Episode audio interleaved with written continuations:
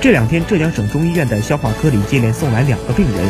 一个六十岁的阿姨因消化道出血，一度住进了 ICU；一个三十六岁的先生胃绞痛不止，医生给他们做了消化道内窥镜检查，发现两人的胃都长出了石头。一问才知道，两人都是柿子和螃蟹吃多了。柿子中一种叫做鞣酸的物质，在胃酸的作用下，与其他食物中的蛋白质发生反应，形成了一种不溶性结合物。当这些不溶性的结合物在胃中沉积后，就形成了结石。螃蟹中恰好含有大量的蛋白质，食用完螃蟹以后再吃柿子，蛋白质遇上了鞣酸得肺石的概率就大大增加。